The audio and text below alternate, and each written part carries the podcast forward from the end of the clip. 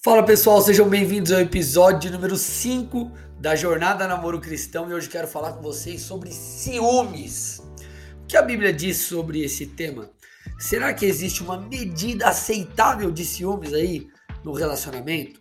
Gente, é, existe uma máxima por aí que é a seguinte: ciúmes é prova de amor, né? Ah, quem ama cuida. Agora, será que é isso mesmo? É, já quero tirar uma dúvida aqui que às vezes algumas pessoas têm e elas usam de argumento, que é o seguinte: mas a Bíblia fala que Deus tem ciúmes de nós. Eu preciso que você entenda que o ciúme divino é diferente dos ciúmes carnal que nós temos pelo namorado, namorada, noiva, noivo, cônjuge. Os ciúmes de Deus é um ciúmes que tem a ver com zelo. E os ciúmes que nós temos nos relacionamentos, né, são ciúmes carnais que remetem a controle. Deixa eu falar uma coisa, deixa eu te ensinar um, um princípio. Deus não é mal, Deus não peca, Deus não erra.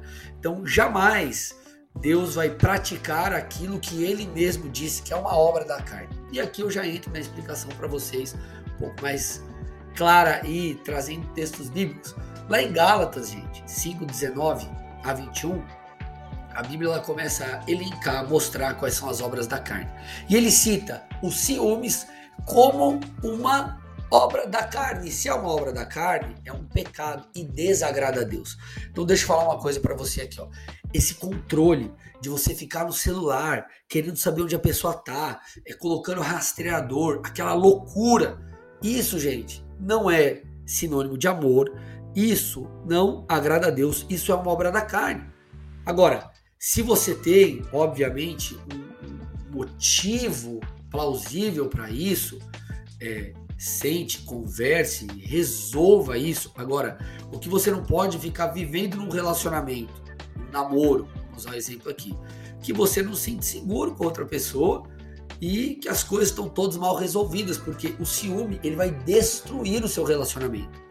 Por quê? Porque é, é, é essa perseguição ela vai quebrar aquilo que nós chamamos de confiança, ela vai quebrar essa unidade é, entre vocês. Então resolva o que tem que ser resolvido, mas não viva com essa pira né, na, na, na, na, sua cabeça, ok? Uma coisa é você cuidar, isso é diferente de ser ciumento tudo bem? Então você não pode ficar nesse controle. Ah, mas ele não pode jogar bola. Cara, ela não pode é, dar um, tomar um café no shopping com as amigas dela. Gente, controle é ciúmes. E isso mostra, inclusive, a, a nossa falta de confiança no próprio Deus. Eu namorei sete anos antes de casar. E praticamente o período inteiro. Na verdade, eu namorei só por dois meses, estando na mesma cidade. Meu relacionamento foi à distância com a minha esposa, na época do, do namoro e noivado. Eu morava em São Paulo, ela em Curitiba. E eu precisava confiar nela e ela em mim. E acima disso, nós confiarmos em Deus. Ok, gente? Nós precisamos confiar em Deus. É, quem tem ciúmes, ele grita, né? A sua alma grita. É mais importante eu ter o controle da pessoa, é mais importante eu ter essa aspas segurança do que eu, eu, eu correr o risco, né, no bom sentido, no relacionamento. Isso mostra a sua falta de confiança na pessoa, sua falta de confiança em Deus. Foi por causa de ciúmes que nós vemos Caim matando Abel, José sendo vendido pelos seus irmãos. Olha o que a Bíblia diz, gente, 1 Coríntios 3,3. Porque se há ciúmes e brigas entre vocês, Será que isso não mostra que são carnais e andam segundo os padrões humanos? Gente, se você é um crente e é ciumento, isso mostra que você é carnal. Pesado isso, mas é verdade.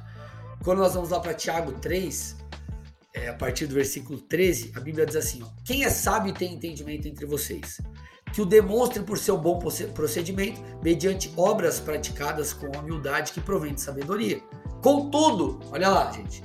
Se vocês abrigam no coração inveja amarga e ambição egoísta, não se gloriem disso e nem neguem a verdade. Esse tipo de, aí ele coloca aspas, sabedoria não vem do céu, mas é terrena, não é espiritual e é demoníaca, gente. Olha lá.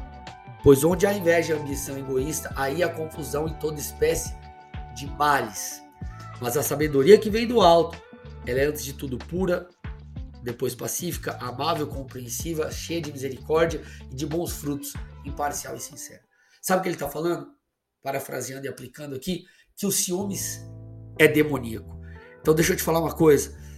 Busque ajuda se você precisa. Converse com seu líder, com seus pastores, jejue, ore, fale com Deus, é, tente avaliar tudo isso. Talvez os ciúmes que você tem hoje, ele é fruto de, de relacionamentos passados que você teve problema. Né? Procure resolver isso. Entenda que essa pessoa né, que você está, é, e, vamos supor, ela provou que é digna de confiança, você precisa dar ela confiança.